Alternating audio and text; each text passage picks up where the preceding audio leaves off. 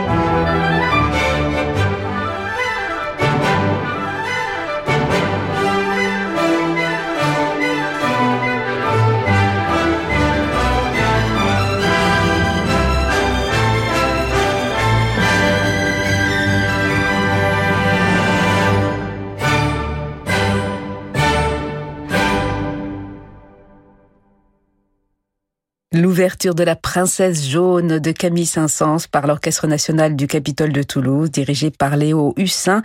Un extrait de ce bel enregistrement qui vient de paraître sous le label du Palazzetto Bruzane.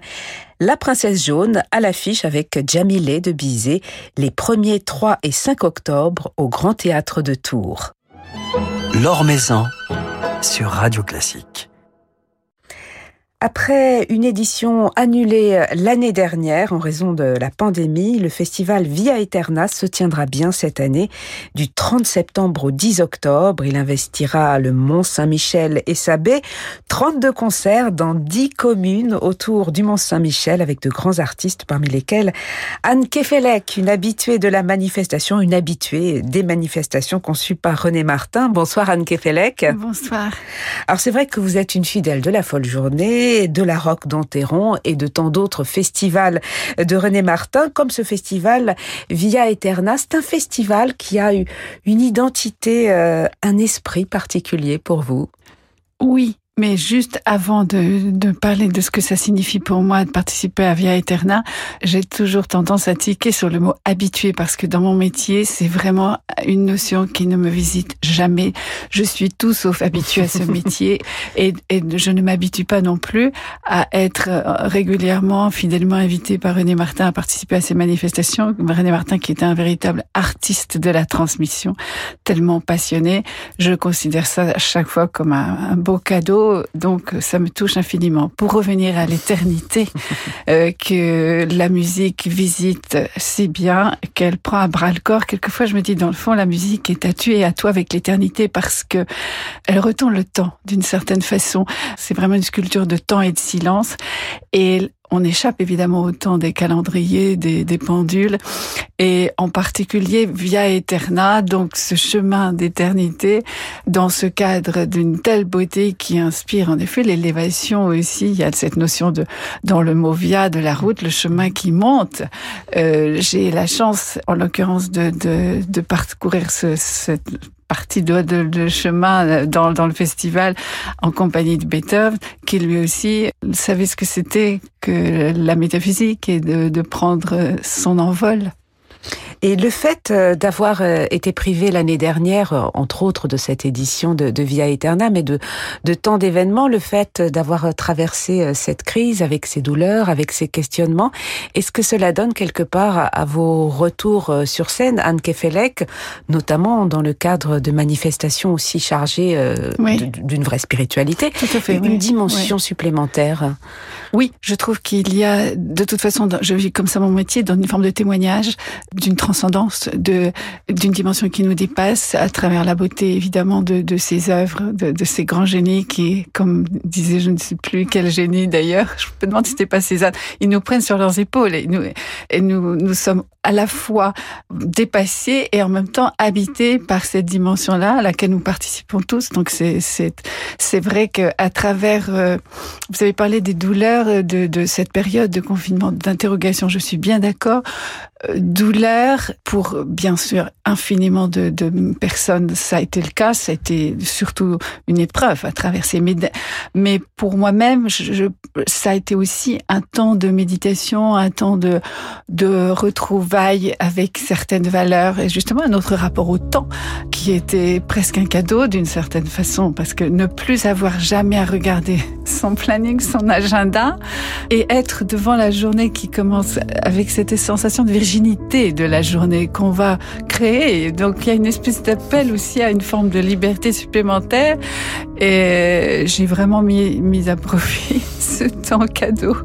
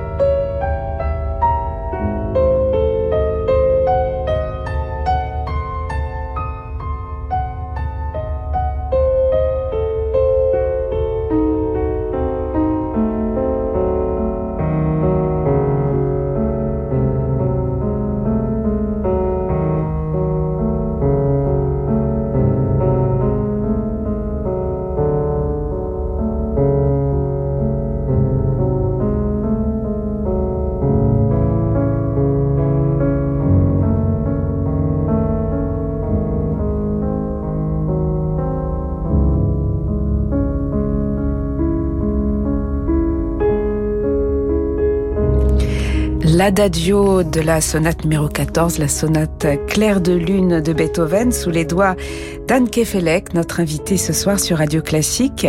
C'est Beethoven justement que vous jouerez Anne Kefelec le 8 octobre au théâtre d'Avranches dans le cadre du festival Via Eterna. Un récital intitulé Vers la lumière. Alors vous jouerez les trois dernières sonates de Beethoven. Vers quoi nous conduisent-elles justement ces, ces trois dernières sonates? Vers une forme euh, d'élévation euh, oui, bien sûr, à travers cet enchaînement de 109, 110, 111, c'est bouleversant, je trouve, de voir en effet, non pas c'est pas un progrès dans le sens où on ne peut pas dire 110 c'est mieux que 109 et 111, etc. Mais il y a une forme de, je trouve, une sensation de chemin, chemin comme on a d'ailleurs à travers l'ensemble des 32 sonates. Et bien entendu, que Beethoven choisisse de clore euh, cet ensemble des 32 sonates par l'opus 111, c'est-à-dire une sonate, entre guillemets, comme dit Brendel, l'adieu à la sonate en deux mouvements seulement, le deuxième mouvement étant un mouvement lent, ce qui à son époque avait fait, euh, avait beaucoup choqué ses contemporains. Ils comprenaient pas, ils trouvaient qu'il manquait le final, et bien entendu, Beethoven, Esmosein, ça doit être ainsi, en génie qu'il était, savait qu'en effet, c'était ainsi que ça devait se clore. Et ça se clôt. Étonnamment euh, c'est pas du tout la toute fin de de, de l'arietta de ce mouvement lent n'est pas un accord triomphal. Ça n'explose pas de, de, gloire et, de et d'exaltation. C'est un pianissimo. Il n'y a même pas de ralenti. Il n'y a même pas de point d'orgue. Il y a juste un demi soupir à la fin. Un silence extraordinairement modeste, presque comme le, le mot même qui me trouble toujours d'Arietta, petit air, pour qualifier ce moment inouï de, de ce mouvement. Et donc, chaque fois quand j'arrive à la fin de ce parcours, je pense à, au dernier mot de Hamlet, and the rest is silence. Donc après ça, c'est le silence. Et en effet, comme s'il y avait une sorte d'acceptation de la part de Beethoven à la condition humaine dans son mystère et, et sa grandeur. Et, et quand j'arrive à la fin de cette sonate, c'est très étonnant. J'ai trouvé le très, très juste le mot de Kempf qui dit Beethoven, ça s'éprouve. et en effet, organiquement, je me sens concernée des pieds à la tête par cette musique et j'ai même de la peine à me lever tellement tout le corps, tout, tout est engagé. C'est très étonnant comme sensation physique. On est à la fois épuisé et nourri et, chargé. Vous voyez, donc, euh, plus je vais, plus je me dis quel cadeau et, et comme je suis heureuse d'avoir pu trivialement, j'emploie cette expression, cocher cette case avant de quitter cette planète parce que je savais que euh, si jamais je ne jouais pas en particulier le puissance et ces trois sonates dans leur enchaînement, j'aurais au moment ultime euh, de quitter la planète euh, ce, ce regret-là et au moins ben, je m'épargne ça. Donc quel cadeau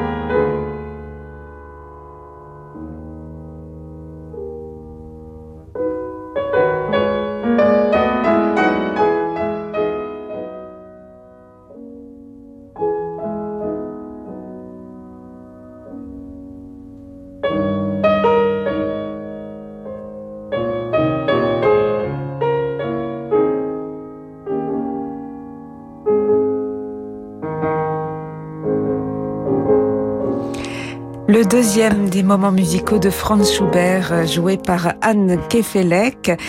Anne Kefelec, vous jouerez euh, Schubert au mois de, février, le 27 février, au Théâtre des Champs-Élysées. Vous jouerez Schubert euh, et Beethoven, puisque vous avez choisi pour ce, grand récital parisien d'associer les deux dernières sonates, la dernière l'opus 11 de, Beethoven et la dernière, le Deutsch 960 de Schubert. Pourquoi cette envie de vous plonger dans, dans, ces derniers voyages de Beethoven et de Schubert? Quelles émotions particulières? Quelle euh, intensité? Quelle force D'abord, c'est la beauté de ses œuvres, beauté inouïe. Et puis, euh, je joue depuis longtemps la, la, la dernière sonate de Schubert. Elle, ça fait un certain nombre d'années que je l'ai laissée parce que c'est ainsi que que ça se passe, notamment pour les pianistes, avec l'immense répertoire dont nous disposons. Euh, nous avons des œuvres chéries, mais il y a aussi des moments où, comme des, amis proches qu'on ne voit pas pendant un certain temps, mais ça n'empêche qu'on continue de les aimer et qu'on est tellement heureux de, de les retrouver. Donc, je suis extrêmement heureuse de retrouver cette sonate à cette occasion. Je suis aussi très heureuse d'associer Schubert et Beethoven, bien sûr, parce que Schubert, euh, mort en 1828, Beethoven en 1827, euh, la sonate composée en 1828, donc après la mort de Beethoven par Schubert, qui vouait euh, une, adoration vraiment à ce, ce, génie qui a souhaité être enterré à ses côtés, ce qui a été exaucé. Et étonnamment, dans leur ultime moment, ces deux-là se sont donnés au fond leur dernière joie, c'est-à-dire qu'au moment où Beethoven, proche de sa fin euh, ses amis sentaient que, se demandaient que faire pour lui faire plaisir, lui, et lui apporte des copies de, de manuscrits de, de leaders de Schubert. Et il regarde ces, ces pièces. On pouvait pas les lui chanter ni les jouer naturellement, mais il est transporté d'admiration et d'émerveillement. Et dit vraiment cet homme est habité par une étincelle divine. Il faut que vous m'apportiez d'autres musiques de lui. Et en fait peu de temps après il entre en agonie et, il, il n'aura pas d'autres pièces. Mais on peut très légitimement penser que c'est sa dernière joie euh, donnée par Schubert à Beethoven. Et de la même manière, un an et demi après, euh, Schubert également euh, tout proche de sa fin, les amis veulent le réconforter, lui demandent ce qu'il souhaiterait et dit écoutez le 14e quatuor de Beethoven. Et il est créé en fait dans la chambre de Schubert qui est là à ce moment-là transporté au septième ciel d'émerveillement et d'exaltation. Et les amis d'ailleurs pensent qu'à ce moment-là, il, il va rendre son dernier soupir, ce que peut-être aurait été encore mieux que c'est parti avec Beethoven. Mais en, tout cas, on peut penser qu'au moment ultime, ils se sont tendus la main, ces deux-là, et de, et de penser à cela alors que pendant leur vie, ils se sont pratiquement, on n'a aucun témoignage du fait qu'ils se soient rencontrés, et Schubert était paralysé par euh, son, son admiration vers Beethoven, et alors ils étaient, ils habitaient à quelques rues de l'un de l'autre à Vienne, et il aurait certainement pu aller voir ce maître, mais euh, il n'a pas osé, et puis, euh, voilà. Donc, il il y a cette espèce de, de profonde affinité et expérience de deux, deux êtres qui ont exploré l'humanité, leur humanité euh, de façon au fond universelle, qui est effectivement euh, extrêmement euh, précieuse et significative pour moi. Et puis alors comme ce sont les, leurs dernières, parmi leurs dernières œuvres, tout de même, même si bien entendu Beethoven après l'opus 11, il a, il a encore composé des grands quatuors et puis il a eu, eu d'autres immenses œuvres qui, qui sont nées ensuite, au contraire de, Schubert, puisqu'il est mort très peu de temps après. Euh, néanmoins, vis-à-vis du piano, de la sonate, en tant que c'était leur, leurs adieux à la sonate à l'un, à l'un et à l'autre, et, cette forme à laquelle ils avaient confié énormément, évidemment, de, leur âme et de, leur génie. Voilà, vous les réunirez euh, tous les deux. Voilà. Ce sera le, le 27 février au Théâtre des Champs-Élysées.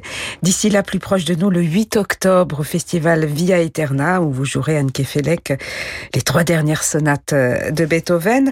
D'autres rendez-vous à venir, euh, notamment en Bretagne, au mois de décembre, dans votre chère Bretagne. Ah, voilà, il faut quand même de temps en temps renouer avec les racines et respirer l'air du large. Et ce sera le 12 décembre où vous donnerez un, récital. Euh, dans, dans, quelle ville? En Bretagne? Alors, dès qu'on entend le nom, on sait qu'on est en Bretagne, Carantec. Carantec. Un rendez-vous également avec votre fils Gaspard euh, Dehaene. Ce sera les 16 et 17 décembre et ça se passera cette fois-ci à Saint-Germain. Voilà, à Saint-Germain-en-Laye, il va jouer l'empereur et j'ouvrirai le bal, si je puis dire, de l'empereur avec la sonate Claire de Lune. Voilà, mais on va se quitter justement en vous écoutant euh, aux côtés de votre fils Gaspard Dehaene. Merci beaucoup Anne Kefelec d'être passé nous voir. Donc, euh, je rappelle, votre récital dans le cadre du festival Via Eterna, ce sera le 8 octobre à Avranches avec les trois dernières sonates de Beethoven. Merci beaucoup. Merci.